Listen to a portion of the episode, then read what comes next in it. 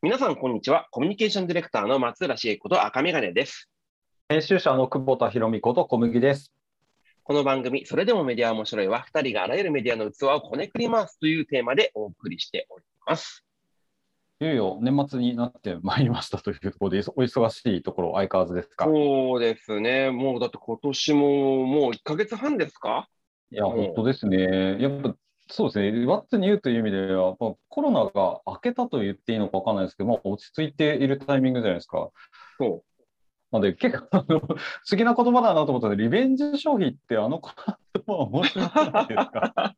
リベンジ消費かって思って。う。リベンジね。でも、リベンジするほど消費してるかっていうと、どうなんだろうっていう、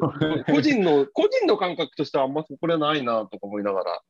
そうですよね。リベンジ消費って誰が作った言葉なんですか？そうそうそうそう。まあ、自然発生的な感じしないですよね、リベンジ消費って。そうそうそうそう。なんかコロナに対して、まあ、怒りがあるのは確かに事実だとは思いますけどね、それはそれでね。はい。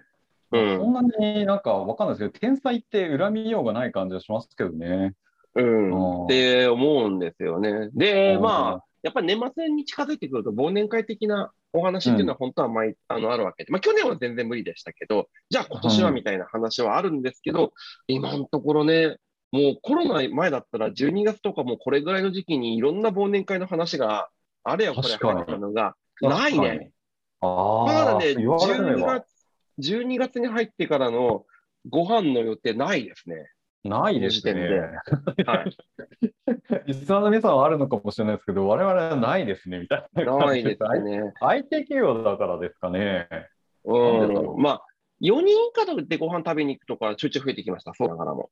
なるほど。確かにそうですね。うん。うんそうそうそうそう。でも、やっぱりこう、忘年会的なドーンみたいなっていうのはちょっとね、まあ、誰かが唇を食って聞きないと、ちょっとむず、まあ、さすがに勇気持てませんね。そうですね。さすがに控えるかなという感じですかね。なんか、うん。ちょっとそれの流れで聞きたいのは、 Zoom 飲み会はなぜ廃れたのかっていうことについて、ちょっとご意見をいただきたいところですね。 Zoom 飲み会、なんてあの、僕も、僕できなかった派です。それで言うと、 Zoom 飲み会。あんまり。いや2回ぐらいでもういいやと思いました。で、なんでかっていうと、僕は、えっ、と、お酒好きですけど、一人では飲みません、まず。前提条件としては。僕ね、雰囲気が好きなんです。雰囲気っていうのはねアルコールが、アルコール、人との会話っていうか、リアルなコミュニケーション、あと場、レストランとしての場、はい飲む場としての場、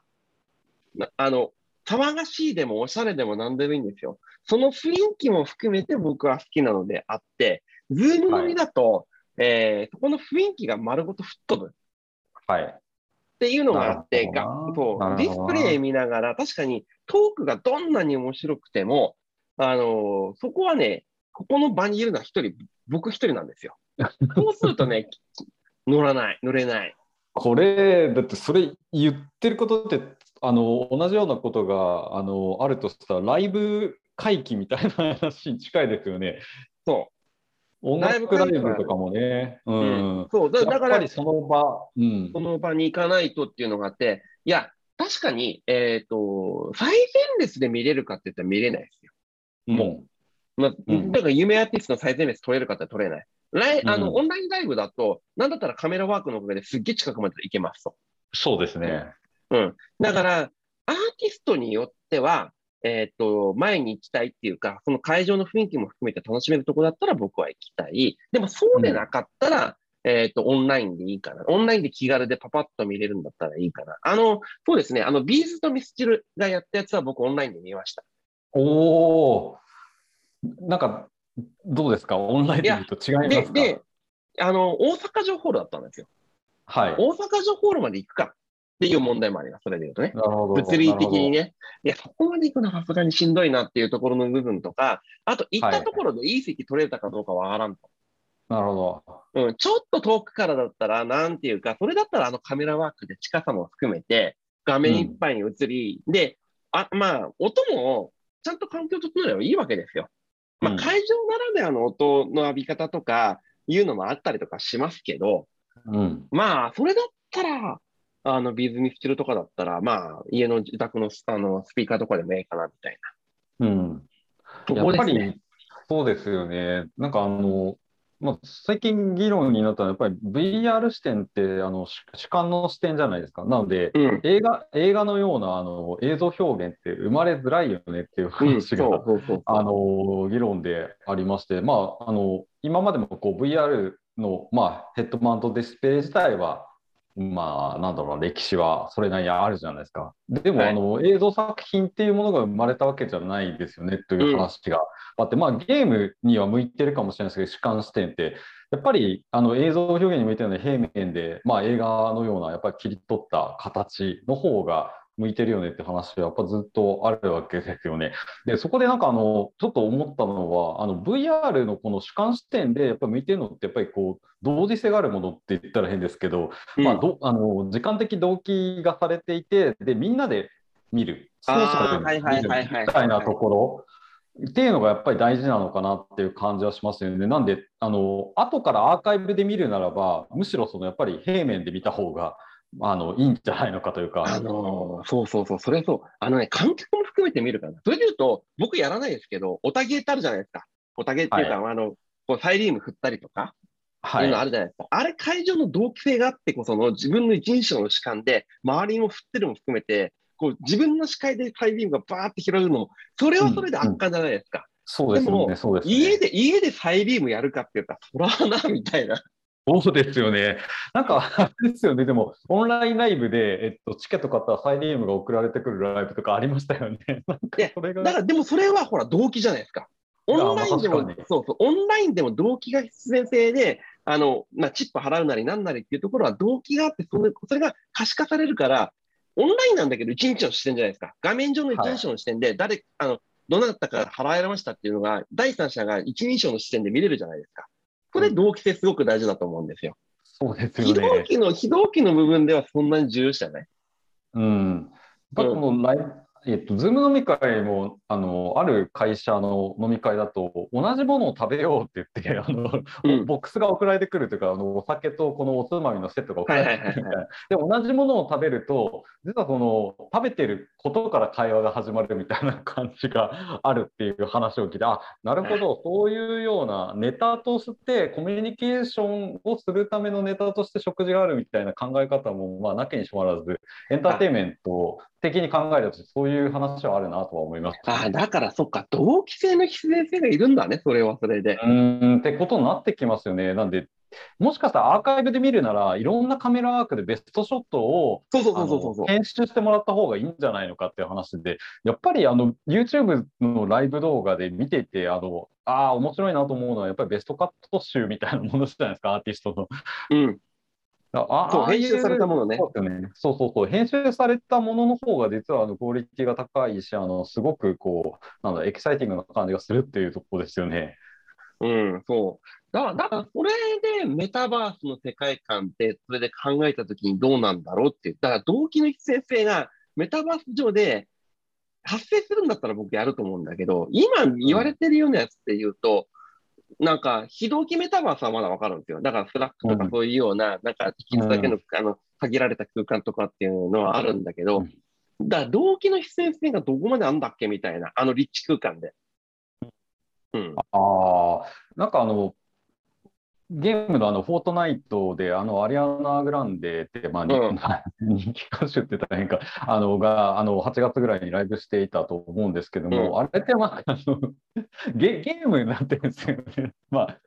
その前のう、いやあの、だってあれはだって、だからライブしてるっていうネタが動機のもとネタでしょ？それで言うと。そうそう。おっしゃる通りで、どっちが主か分からなくなってるっていうそうそうそうそう。面白さがあって、これってあの出版業界、まあ、私があのいる出版業界、まあ、もうもういないのかな、出版業界にとってはあの宝島社がやってた別冊でこう付録がメインになっている雑誌みたいなうん、感じでそうそうそうそうそう。逆転してるんですよね。うん。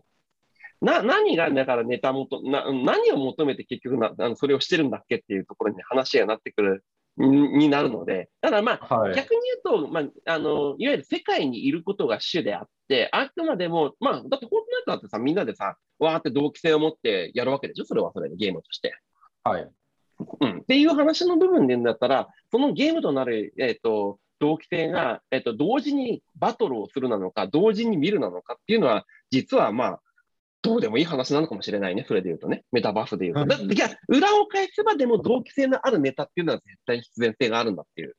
話ってくる。そうですね。やっぱりあのメタバースの議論って、まあ、ずっとあの、フェイスブックマーク、マーク・ザッカーバーグがこうメタっていうふうにこう会社名を変えるっていうところから、まあ、世界的にもこう盛り上がりを見せているという感じではあるんですけど、まあ、結局、なんだろう居場所みたいな感じのイメージはあるなと思っていて、うん、僕あの前に話した時にあの Slack ってまあもうすでに会社のメタバースになってるし Discord ってゲームにとってのメタバースになってるみたいな話あったと思うんですけど、はい、あれってやっぱ同期性に基づくところがあって、うん、同期性に基づくコミュニケーションみたいな感じですねイメージ。うん、なんかそれがあの存在すること自体がもうすでにメタバースっぽいよねっていうところだとは思うんですよね。なんであのそこがやっぱりなんか一番こうポイントになってくるようなところなのかなって気がしますけどね。うん、でそうなった時に、だからあの動機っていうところで、まあ、映像の動機なのか、結局音声の動機なのかみたいな話の部分になってきて、なんかこの前だからね、なんかあのクラブハウス、我々もちょこっとやりましたけど、あのグローバルで伸びてるみたいな、ライブオーディオの市場が伸びんじゃないのみたいなレポートが、そう。ですね、あのウール・ストリート・ジャーナルのそのテクノロジーメディアアウトルックっていうところから、まあ、出たりとか、うん、えっ、ー、と、うん、したりとかするんですよね。もともと非同期のポッドキャストから来てるところの部分で、まあ、クラブハウスみたいなライあのライブの動機っていうところの部分になってるっていう話があるんですけど、まあ、やってみて思うのは、我々やっぱりね、喋ってる空間自体が同期性、必然性だっていう話のもとで広がってくるのは、そりゃそうかなとは思うんですよね。そうですね、確かに。うん、ライブオーディオか。そうです。なんだろうな、この。でも、でも、どこまで、うん、と言いながら僕、非同期好き人間なので、それで言うと、後から聞きたい、その他もろもろっていうのは、動機の必然性がどこまであるかっていうのがポイント。さっきの、だから、ビーズ・ミスチルのライブも、動機でね、あの場でいて、見ることできるわけじゃないですか。何よりも早く見たい。でも僕そこまでもなかったから、後で、あの、ゆっくりとリビングで見れればいいやって言いながら、ポテチをポリポリ食べながら、非同期で楽しめる。うん、何をもって非同期と同期の部分で、同期で何が何でも見たいですっていうふうに思わせるっていうのが、やっぱりこの手のやつで言うと一番のポイントだと思うんですよね。そうですね。まあ、明らかになんだろうな、あの、この1年で、例えばテレビで言うと TVer アプリの時間消費ってめちゃくちゃ増えてし、番組コンテンツもどんどん投入されているし、もうすでにテレビいらないんじゃないのかって思っている、う。ん。まあ、あの10代、20代ってほとんどなんじゃないのかなと思うんですけど、はい、例えば TVer で見れるっていうことを考えてしまうと、別にライブで見る必要ないじゃんっていう話になっていくと、ライブで見れるじゃあ価値って何なのって言われたら、もうあの、まあ、スポーツのようにやっぱり勝負事というか、結果が、まあ、そのなんだろうな、動機のタイミングじゃないと面白くないものっていうものか、うん、もしくはそのみんなで盛り上がれるものかど、まあ、スポーツもみんなで盛り上がれるとか、そういう意味では、なんかそれしかなくなっていくんで、あとはなんかアーカイブで、あの、なんだろうな、話題になったから見ようっていう需要を満たすぐらいな感じになっていくような気がしますけどね。そうそうそう。だからさっき言ったほら、あの、さっき、この観客も含めてサイリームを振る動機があるから、それぐらい盛り上がるんだったら僕はわかるんですよ。僕、アイドルのライブは同期で見たい、それで言うと。あの空間好きだから、それはそれで。うん。タイリームなんか勝手に配られて持ってくださいって言って持たされて、こういう、こういう形で振るの、それはそれで楽しいっていうのがあるので。ってなった時に、もちろん、ライブオーディオみたいなところが広がるんだけど、動機のさっき言った、あの、エンターテインメントとしてみんなでいる必然性のところと、わからないものが出てくる、こう、なんていうのかな、えー、が満たされるかっていうと、まあ、確かにライブで喋ったらこの人まだ何を喋るんだろうっていうところの部分ではまあ必然性待つのかもしれないんだけど、もう一歩でもエンターテインメントとしてのサウンドの部分で言うんだったら、そこの、えー、同期性、なんか盛り上がりっていうところの部分を可視化する何かがないと厳しいかなって気もしますな。うん、盛り上がりを可視化するって、まあそうですね。まあ、ほら、あの、えっと、ツイッターのスペースだと、こう、手を挙げるとか、拍手するとか、はい、っていうところでこう可視化するとかっていうのもあると思うんですけどね。だから、音声サービスなのに視覚で可視化するな。なるほど。まあ、そう、まあそうですよね。そうすると、音声ながら聞きには別にライブって向いてないかもしれないですね。なるほど。ここがね、あるかなと思うんですけどね。うんいうことで、冒頭のトークでしまった盛り上げてしまったというところなんですけど、まあ、こんな感じで、まあ、ちょっと2週間ぐらいあってですね、間が空いたというところがあって、まあ、いろいろ気に気になるニュースが出てきているっていうところを、えーそれぞれ何か、あのこのニュース気になったっていうのをぶつけていきたいと いう感じで思っているところでいくと、僕あの、はい最近見た見た中であの、日経トレンディが毎年あのヒット商品ベスト30ってまとめているじゃないですか。はい。で、その中で、まあ、いろんな、もちろんあのベスト30のものがあって、まあ、あの今年のベスト30と来年のベスト30を予測するっていうので、まあ、今年ナンバーワン当然ですよね、TikTok 売れということで、TikTok で商品が売れるっていうこと自体が面白いんじゃないのかっていうところで、1位を獲得していたりとか、まあ、2位が、2位がウマ娘、3位が新エヴァンゲリオンといった感じで、本当にあの、なんだろうな、今年の彩るような、えーまあ、ものが並んでる中で、僕が気になった6位のマトリ マリトット言えてねえし、えーマリトットですね、なんかこれ確かに飲食店でめちゃくちゃよく見たんですよね。うんまあ、あの、この辺のスーパー行ってもコンビニ行っても全部マリトッツォ？マリトッツォ。マトリッツォじゃないですよ。まあーちょっとまあ一瞬マトリックスに見えちゃったんで、はい。あ違えましたけど、まあ、ローマ発のシンプルスイーツということで、なんかシンプルスイーツって、ね、いうところで、なんかあの思いついたのは、これがなんかあのツイートでも言ってるんですけど、まあ、すごく、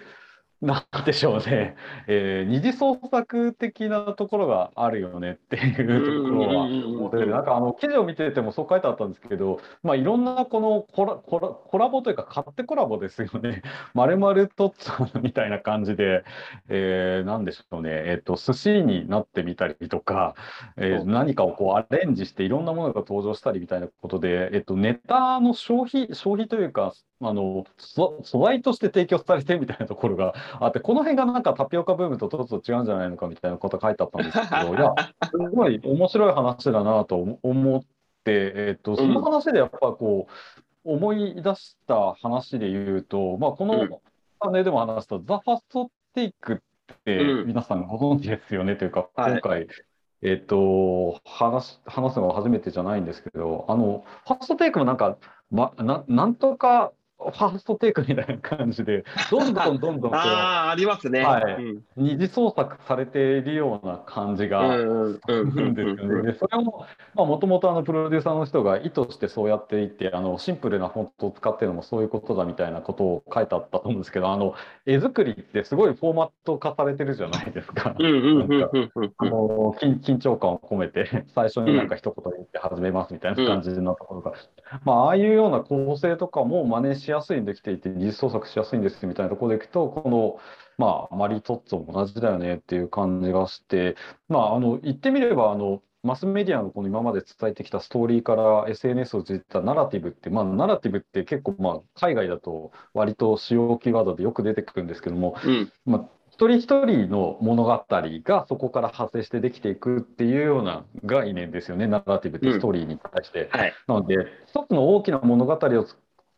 まあ、伝えるというよりは、一人一人がその何かを受け取って、それそこで、えっと、物語を編んでいくじゃないんですけど、まあ、結構、なんだろうマスメディアの中で、ナラティブ的にこう作られているものって、あの結構あるのかもしれないですけど、なんか僕がすぐ思いつくのは、例えば、えっと、なんだろうな、家ついてっていいですかとかですか。ああ、ありますね。それで、ね。うんうんうんうんはいいや、いや、要はなんか、素人でも真似しやすい。なんか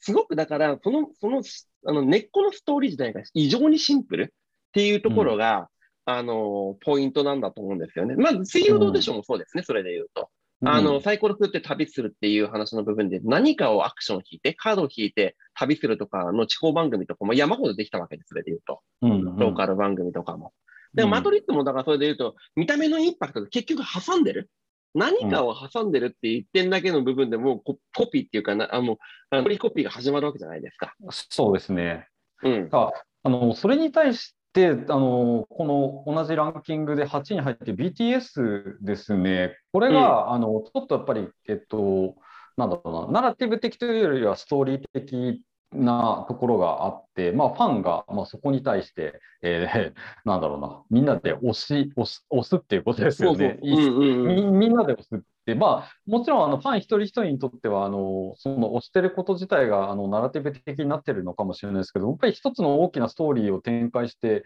まあ、成長ストーリーですよね、あの分かりやすく、まあ、別にこれはあの日本のアイドルがずっとやってきたこと、私あの、うん。古くは宝塚も同じじゃないかっていうところですけど、まあ、それをあのグローバルに展開したっていうのがすごいところというか、うん。インパクトが大したっていうところだと思うんですけど、まあ、ちょっとあの若干このお推しと今のそのナラティブ的なあの一人一人がっていうところはちょっと違うのかもしれう、なんいなと思ってます違うですね。あの、今だと、その、推しは、ほら、吸引力が高ければ高ければ、まあ、どんなんでもそうなんですけどね。でも、今言われた通り、宝塚もそうなんですけど、あの、まあ、これ僕の体感としての部分で言うと、推しの部分の引力が強いと逆、まあそこで世界が出来上がる。世界が出来上がると、その世界と外の世界とちょっと差が出るっていうところがあるかな。ああまりにも引力が強すぎると、この、あの、えっと、引力の部分が、あの、外に出ていかなくなるから、旗から見てると確かに盛り上がってるように見えるかもしれないんだけど、あの、まあ、一応メディアっていうところの立ち位置で多くの人っていう部分で言うと、まあ、そこがあんまり拡大していかない。ある程度の規模でしか取れないっていうのが。でも、このマトリックスをとかっていうところで言うと、コピーなので、ある意味、まあ、二次創作のいいところっていうところは、こういう形でどんどんどんどん、いろいろバリエーションを持って広がっていく。面のも、面積の部分で言うんだったら、えっと、こういうようなコピーできることっていうことが大事なのかなとも思ったりとか。まあ、別にどっちがいい、どっちが悪いって話じゃないですけどね。そうですね。で、なんかこの話に続けて言うのであれば、あの、まあ、最近、まあ、エンタメ業界の人みんな読んでるかもしれないですけど、教えエコノミーという本うん。が、あの、はい。ありまして、まあ、こちらの本本の中で、なんか今の話に近い事例として、あの、コナンと、まあ、あの、さっきの新版エヴァンゲリオンですね、えっと、はいはいはい。ランキングにも、えっと、3位で登場している新版エうん。ヴァンゲリオンが、まあ、どういうようなあの消費のされ方をしたのかっていう分析をあの書いてあるんですけど、まあ、同じですね、ユーザーの参加の余白をの残しながら祭りを仕立てていったっていうような書き方をしていて、あまあ、この、まあ、そうですね、教えエコノミーの著者の人って、あの前兆があのオタク経済創世記っていう、あの結構これも面白い本だったんですけども、まあ、あの機会があれば読んでいただきたいとところですけど、えっと、この、えっと、要するにこう新エヴァンゲリオンがどういうようにあの消費されたかというと、運営が結構面白いあの感じですね、例えば、えっと、ユーザーの参加の余白として挙げられているのは100億円という、まあ、興行収入の目標に向けて、まあ、それがあの、えっと、積み上げられていくっていうところで、えっと、それを俺たちもあの100億円目指してやっていこうぜみたいな、まあ、それはあの古川、古川じゃないか、その前にあの鬼滅のところで、えっと、煉獄さんをな何百円男にしようぜみたいなのがあったと、あ億円男にしようぜみたいな流れがあったと思うんですけど、同じようにこう100億円という具体的なやっぱゴールを示して、まあ、そこに対してこうユーザーの参加を促すみたいなことをやったっていう話が、あの例として書かれている感じなんですよね。それで言うと、このうん教えで、まだね、僕も買ってんだけども、読んでないので、読んでない中で今の話を聞いて、あの、コナンとエヴァの対比面白いなっていうのは思うんですけど、コナンは推しで、エヴァはそういう意味ではコピーじゃないですか。今の話で言うんだったら。うん、うん完全に。だから、うんまあ一つ、二次創作の一点で言うとコスプレがありますと。うん僕、ついぞコナンのコスプレ見たことないです。ああ、たまにいますけど、あんまりいないかもしれないですね。でも、エヴァンゲリオン、綾波だろうが、あの、アスカだろうが何だろうが、死ぬほど見ます。ああ、それは量から言ったらそうですね、多いかもしれないですね。うん。うんっていうところで、なんか電波の部分で言うと、コナン見たはどちらかというと、そのストーリーに寄り添う系のやっぱり消費のところで、エヴァはそういう意味ではどんどんどんどん二次も含めて、コピーも含めて、伝播さ伝播される系の、えっ、と、なナラティブエンターテインメントかな、そう、ナラティブ的なところなのかなって今思った。ああ、ちょっとこれ、分析のツールとしてストーリー VS ナラティブっていう、なんか分析の仕方は、なんか結構エンタメ消費においては分かりやすいかもしれないですね。うん、そう。なるほどあの、だってなほら、で、昔はだからでもストーリーに寄り添うしかなかった。あの、ある意味コピーが、えっ、と、このソーシャルのメあのメディアのあの時代になって可視化されてるからこそ、だからほら、一つ言うあるのは、ほら、踊ってみたらそうだ。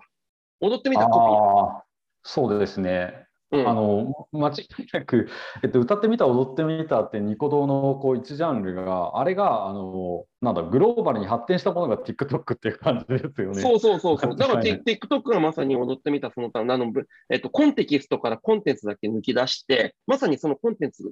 コピーされやすいコンテンツにして、どんどんどんどんそれで転換していくっていうのが今の TikTok でしょ？それで言うと。そうですね、間違いないですね。うん。あーっていうのが、なんか、差としてあるんじゃねえかなって気がするな。そうですね、まあ、本当にキーワード1位に挙げられてる TikTok 売れって、そのなんか、ナラティブ的な売れ方って言ったら変ですけど、なんだろう、結構あの、ウマ娘なのテ テーマソングとかも TikTok でよくこう、いきなり走り出すのをやられるとか、なんか、あの、ああいうような使われ方をしているっていう、なんかミーム的というか、あはやりの乗っかるみたいな形で消費されていたり、あのするっていうのも、面白いな。うんあの今の、だから、ウマ、ウマ娘も、だからその話で言うんだったら、僕ね、ストーリーですよ。ウマ娘はどっちかっていうと。そうですよね、ストーリーでもあり、ナラティブとしても消費されているってことだと思うますけどそうそうそう。な、ウマ娘のナラティブとしての消費は見てるけど、そっちはあんまり僕興味がない。もともとだからストーリーを知ってるから、そっち側でどうしても思い入れてやってしまう。だからその二次元ができてるのはウマ娘。だからこそ愛がそうですね広がってるっていうのはあるんだろうね。ああそうですね、確かにストーリーがありつつ、あのまあ、音楽ですよね、まあ、昔からの、えっと、月9のテーマ曲が売れるみたいなものって流うんれがありましたけど、やっぱこのテーマ曲があのナラティブ的に消費されて、もうそれこそ恋ダンスとかもそうかもしれないですね、星野源の。そうそうそうそうそう。ああ、なるほどね。それはそうだわ。面白い。うんうんうんうんうんまあ確かにね、そういった捉え方をしていくと、結構今年のランキングって、なんかあの面白く見えてくるかもしれないですね。あ、こうんうんなんかぱりこれってもしかしたらストーリー的に売れてるよねとか、あこれってなやっぱりナラティブあるよねみたいな見方ができるかもしれないですね。エンタメについてはそうかもしれないですよね。ううんん。あ、あの、そうですね。まあ見た感じ、すごい、なんかそういう要素があるなという感じはしますね。ううんん。うんうん消費される側の立場で言うんだったらそうだね、確かにね。うん。うんっていうところが、まあ最近気になったところですけど、なんかあります？まあ、それで言うとね、あのーやっぱりこう、ステマ話の話がちょっとやっぱりありまして、広告あのーあの、ステルスマーケティング自体は、まあ実際のところ違法じゃないんですよね。うん。うん、そもそもでのところで言うと。ただ、うんうんえっ、と、ステマに対して、まあ、さまあ、消費者庁が、まあ、初の、あの、処置命令出したみたいな話がなってきて、いよいよ、まあ、あの、そういう意味で、こう、えーステルスマーケティングっていうところに対して、まあ、PR つけなさいよ、何にしなさいよ、みたいな話の部分でやってきたところが、いよいよ規制のところに、あの、踏み込み始められてるっていう流れが来ちゃったなと。で、広告もほら、今ね、えっ、と、ファストパッティング、クッキーの問題があったりとかする中で言うと、結局のところ、じゃあ、いや、これはステマは違法じゃないから大丈夫っていうのは、えーなるのは、それはその時代の流れとして正しいんだけど、じゃあ、どうやってクライアント、広告主はユーザーさんとダイレクトにコミュニケーションを取るんですかっていうのが、いよいよもっともっと問われるんだなっていうのは。そうですね。なんかその話で思うのは結構、あの前から話したようにこうレビューっていうものが信頼できなくなってきているっていう流れがあるじゃないですか。うん。なんであのフェイクニュースしっかりそうなんですけれど何が本物で何が偽物かっていうことをユーザーとか、まあ、消費者側が見分けにくくなってきているっていう問題がなんか根本にはあるような気がしていて、まあ、この流れを受けて、まあ、インフルエンサーのようなこの人は信頼できるっていうようなあの寄り添い方をしてるっていうところは一つあるのかもしれないなと思ってますね。結構なんか言うても、例えば昔だったらこう、この新聞が報道してるんだからさすがにとか、まあ、今で言うとこう、なんだろうな、えー、と NHK だったら、ま、とりあえず、えー、と嘘はないのかもしれないなっていう大前提がメディア側にあったじゃないですか、器側に。うん。でも、まあ、言っていいのか分からないですけど、まあ、ニュースアプリのようなものがこうあのそれをレイヤー分離してしまっていて、どのメディアがどのメ、あのニュースを流しているのかってことを気にせずにユーザー側が見ているので、あのメディアっていう器じゃなくて、今ってこうアプリっていう単位になっていたりするじゃないですか。そうすると、なんかどれを信用していいのかっていうメディアの器のこの信頼のよりどころみたいなものがなくなっちゃってるわけですよね。でうんまあ、そこに対しては、まあ、あの例えば、えー、とまあそうだな、最近もうアマゾンのレビューがあの結構中国の、うん。なんだろうな、メーカーさんとかがあのいろいろこう悪さをしてしまって、こう、えーと、スパム的にこうレビュー、こういう的なレビューをあの、えー、お金で買っていたりするみたいなところでこう退場させられていたりしましたけども、うん、ななんだろうな、こういう線引きがとにかく難しいじゃないですか、ステマしっかりそうなんですけど、おかまあ、ステマっていうとお金もらってるかもらってないかなんですけど、レビューで、えっと、なんかこう好意的なレビューかどうかっていうので、それがお金が発生あ、まあ、そういう意味ではステマも同じか、お金が発生してるかどうかって可視化されてないじゃないですか。まあ、メディアだったらあのスポンサードとかちゃんと表記を入れてたり、PR とか表記を入れるとは思うんですけど、一般的ななんかレビューとかで、これはお金をもらって書いてますとか、これは何景品をもらって書いてますっていうことは全く分かんないんですよね。でね、これでもさっきの話につなげるんだったら、結局、サービスなり、ブランドなり、そのニュースの、まあ、えっ、ー、と、パブリッシャーなりが、やっぱりストーリーのところをしっかりどこまで作り上げるか。っていう話の部分に、ファンから、ある意味におけるファンから押されるっていう要素の部分が、しっかりしていかなきゃいけないんじゃないかな。で、さっきの話で言うと、コピーの話あったじゃないですか。二次創作でどんどんどんどんやっていく。ある意味、インフルエンサーが商品を紹介するっていうのは、コピーの文脈だよね。でも、コピーが、ここが果たして、あの、今の話になったら別に鬼滅の刃にしても、エヴァンゲリオンにしても、金払ってコピーやってるわけじゃないですよね。勝手にコピーがやってるわけじゃないですか、それで言うと。まあ、我々もそうですよ。商品、これいい商品だなと思ったら別にお金もらわなくて紹介するじゃないですか。はい。っていうところの、なんていうのかな、作り方っていうところの部分を、今一度そこは、あの、まあ、これ性善説ですけど、えー、プロダクト側、サービス側、まあ、器側がそういう意味でそういう設計をしていかないとダメなんだ。で、コピーに金払ってるって分かった瞬間、あの、もう、あの、全部ダメになる。っていうところが、あの出す側はちゃんとやんなきゃいけないんだろうね。そうですね、まあ、特に日本ってあの剣網顕著って言われるその儲儲かるに嫌うって書くやってる、うん、はい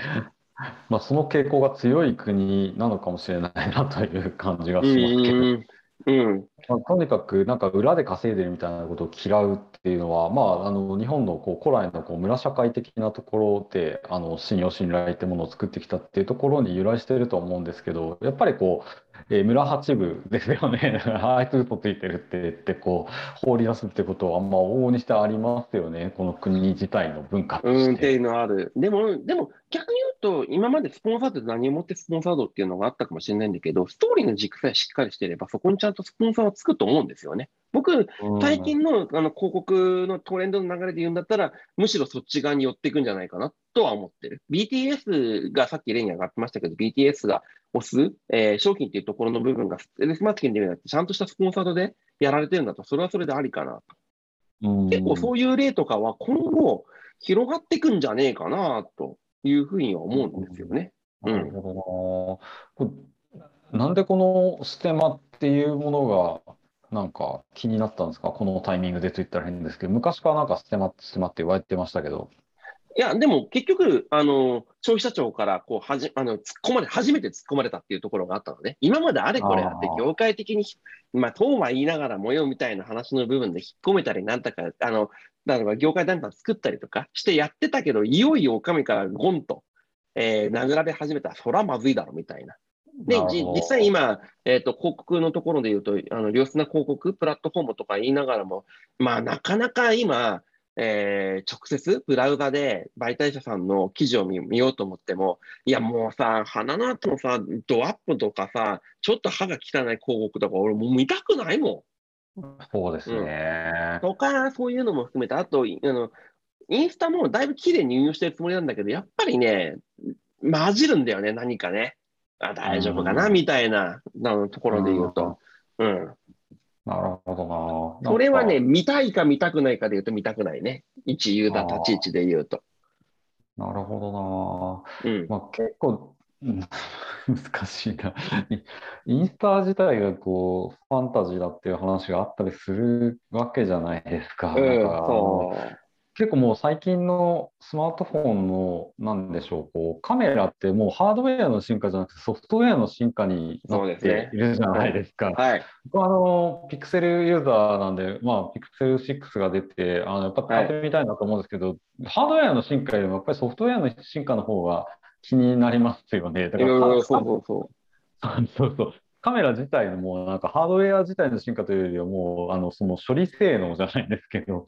その画像をどう処理するかっていう世界になっているっていうところだったりするなと思っていて、うん、これと僕もピクセル買っちゃいましたけどね。ああいいないいないいな、いいな、欲しい欲しい。あの、そうだな、サンタさんにお願いしようというか。いやいやそ、そしたらもうさっき言った通り、確かにソフトウェアの勝利っていうところがあるから、気づいちゃうんですよね、人ね、写真から。いや、恐ろしいですよね。すげえ綺麗に消せるよ。いや、ビビるぐらい。いや、本当ですか？やってみたいと思うんですけど、これ、あの、昔、その AR ですね、あの、拡張現実の議論をしたときに、えっと、今までってまあプラスしていく何かを加えるっていうことであの例えばポケモンがまあこの現実空間に出てくるとかなんかいろんなその現実に重ねるっていう技術をやってきたんですけど例えばこの AR 技術で コンビニ消さたらダイエットになるよねみたいな話が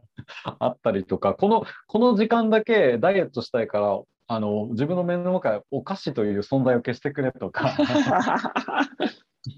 そういうそのつまり何が言いたいかというと人間って刺激によって、えっと、やっぱり欲するんですよね。あの皆さんあの東京住んでる方あのならピンとくると思うんですけどあの東京まあ逆だな。田舎から東京出てきた時にやっぱりこう田舎って人たちっていうか地方から東京に出てくるとまあなんか情報が多いよなって思うし、まあ、とにかく歩けばコンビニもあれば美味しそうな飲食店もめちゃくちゃあってでみんな訴求訴求してくるじゃないですか。写真とか匂いとか。はいはいはい、であの刺激を受け続けたあ太らないわけないですよ。ああ、なるほどね。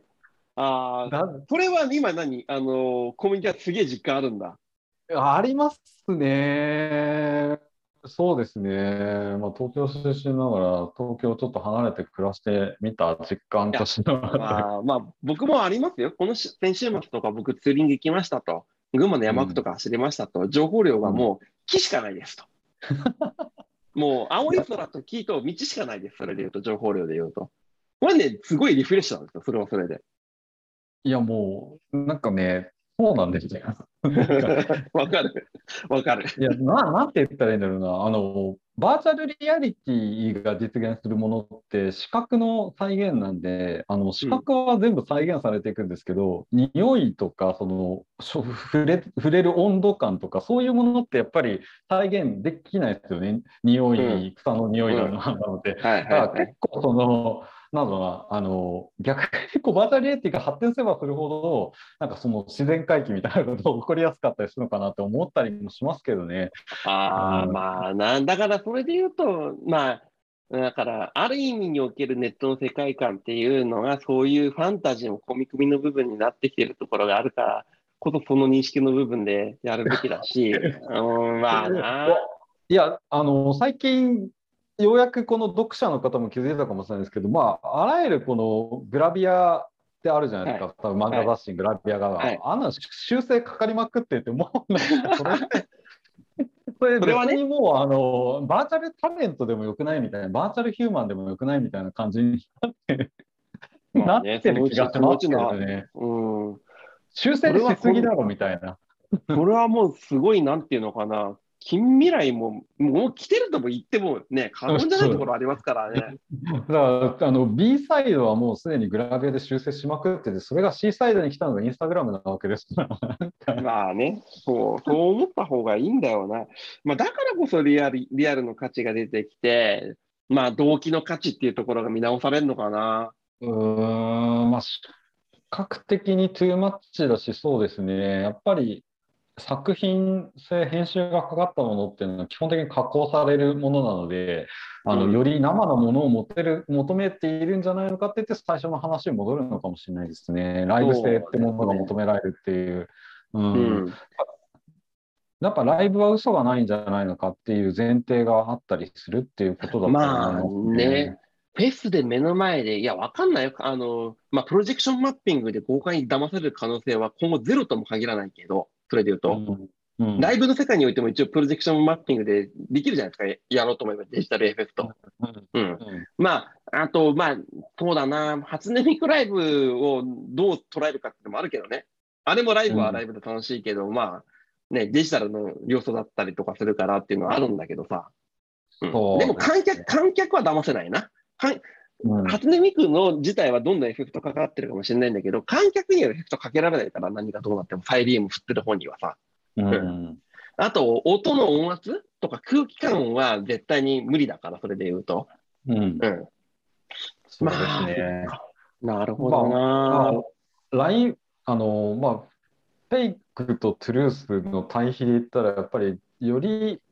同期的なものこそトゥルースに近いっていうことが言えていて、なんか僕は今年、まあ、ブームの一つになったあの切り抜き動画とか、そのひろゆきさんみたいなはい。存在っていうのの、あの、やっぱり一番の強みって、あの、ライブでやったものが切り抜きされてるっていうところで、本物感が強いっていうところは多分あるだろうなとはずっと思ってたんですよね、なんとなく。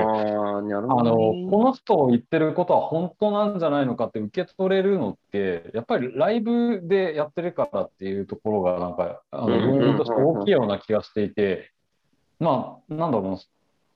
ニュースにあったあの、音声が、えっと、ライブに向かってるっていうのも、なんかその本物感みたいなところの話なのかなっていう。あまあ、リ本物感というか、まあリアリティですね。現実を、あの、まあ、フェイクが多すぎて見えなくなってるがゆえに現実みたいなものを見たくなってるっていうようなニーズがあって、これ前も話したような気がするんですけど、あの、僕、あの、テレ東のゴッドタンが好きだっていう話を、うん。はいしましたね。まあ、あの、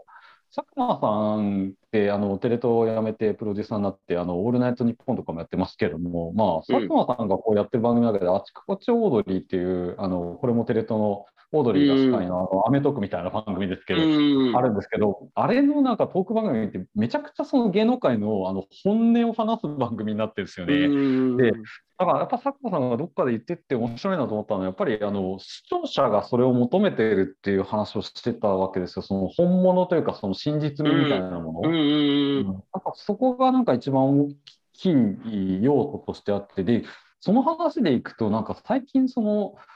えっと、そういうような番組があの増えているんじゃないうん。かっていう感じがしていて、まあ、ちょちょうどあの、昨日あの、マツコの番組で Creepy Nuts の DJ 松永があの号泣みたいなあのがあったんですけどはいありましたねあれもかなり本音を話しちゃってたんだと思うんですよね。あああいうような見せ方って、なんか昔だとそのあのテレビの裏側を見せますと言いつつも、あの偽物だったじゃないですか、昔。ああ、そうね。楽屋落ちみたいなところも作り込まれて見せる。楽屋トークに、あ、だからやっぱりね、そこは、あの、さっき言ったストーリーの部分なんでしょうな。そこの部分にさらに真実が乗って、 true story になってくる、くるのが、それで言うと今の強みになってくる。で、そこが強化されて、そうですかさらにコピーされやすくなる。だからこそコピーされやすくなるから、ひろゆきのあの切り抜き動画は、だから逆にさっきも言った二次創作のコピーの部分でしょ、それで言うと。そうです、だから。トゥルーの軸、 true story の軸があって、コピーフェイクの部分で、でも加工の部分で、切り抜きの部分で持っていけるじゃないですか。うんでコンテキストから、あーそう、コンテキストがあったところから、コンテンツだけ切り抜いて、こうやってコピーできる。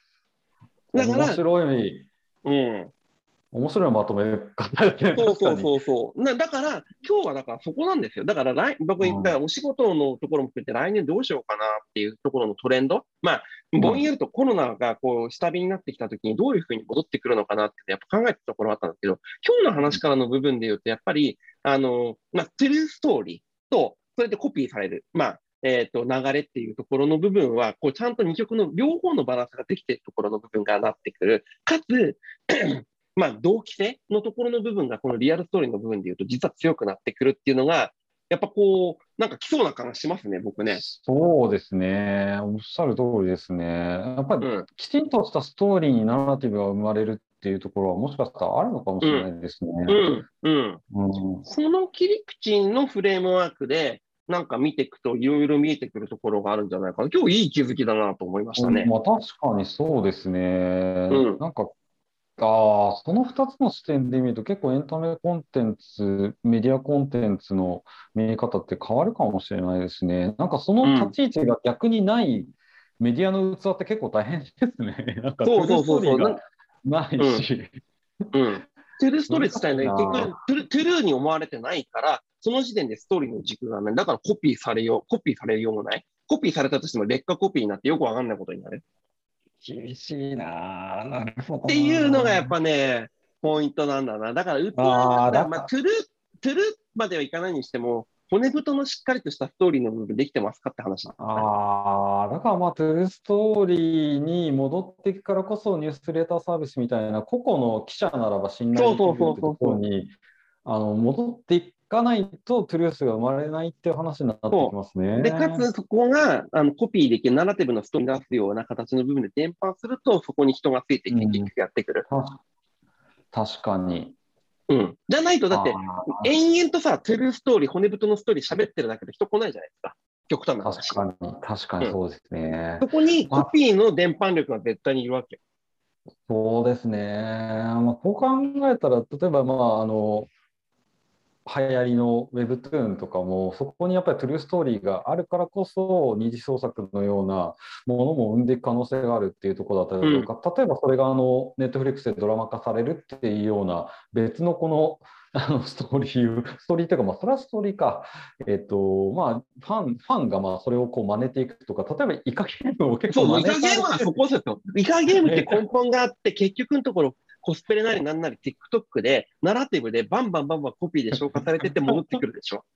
いやいやいめっやちゃ見ますよね。あの、イイカゲームがなんか、ナラティブすぎるし、ミームすぎてちょっとウケるんですけど、なんかあのコスチュームを着てとか。うん。いや、でもだ、だからこそなんじゃないかな。あれなかったらイカゲームはただの、まあそういう意味ではネットフリックスって一作品でしかなかった気がする。うん確かにな。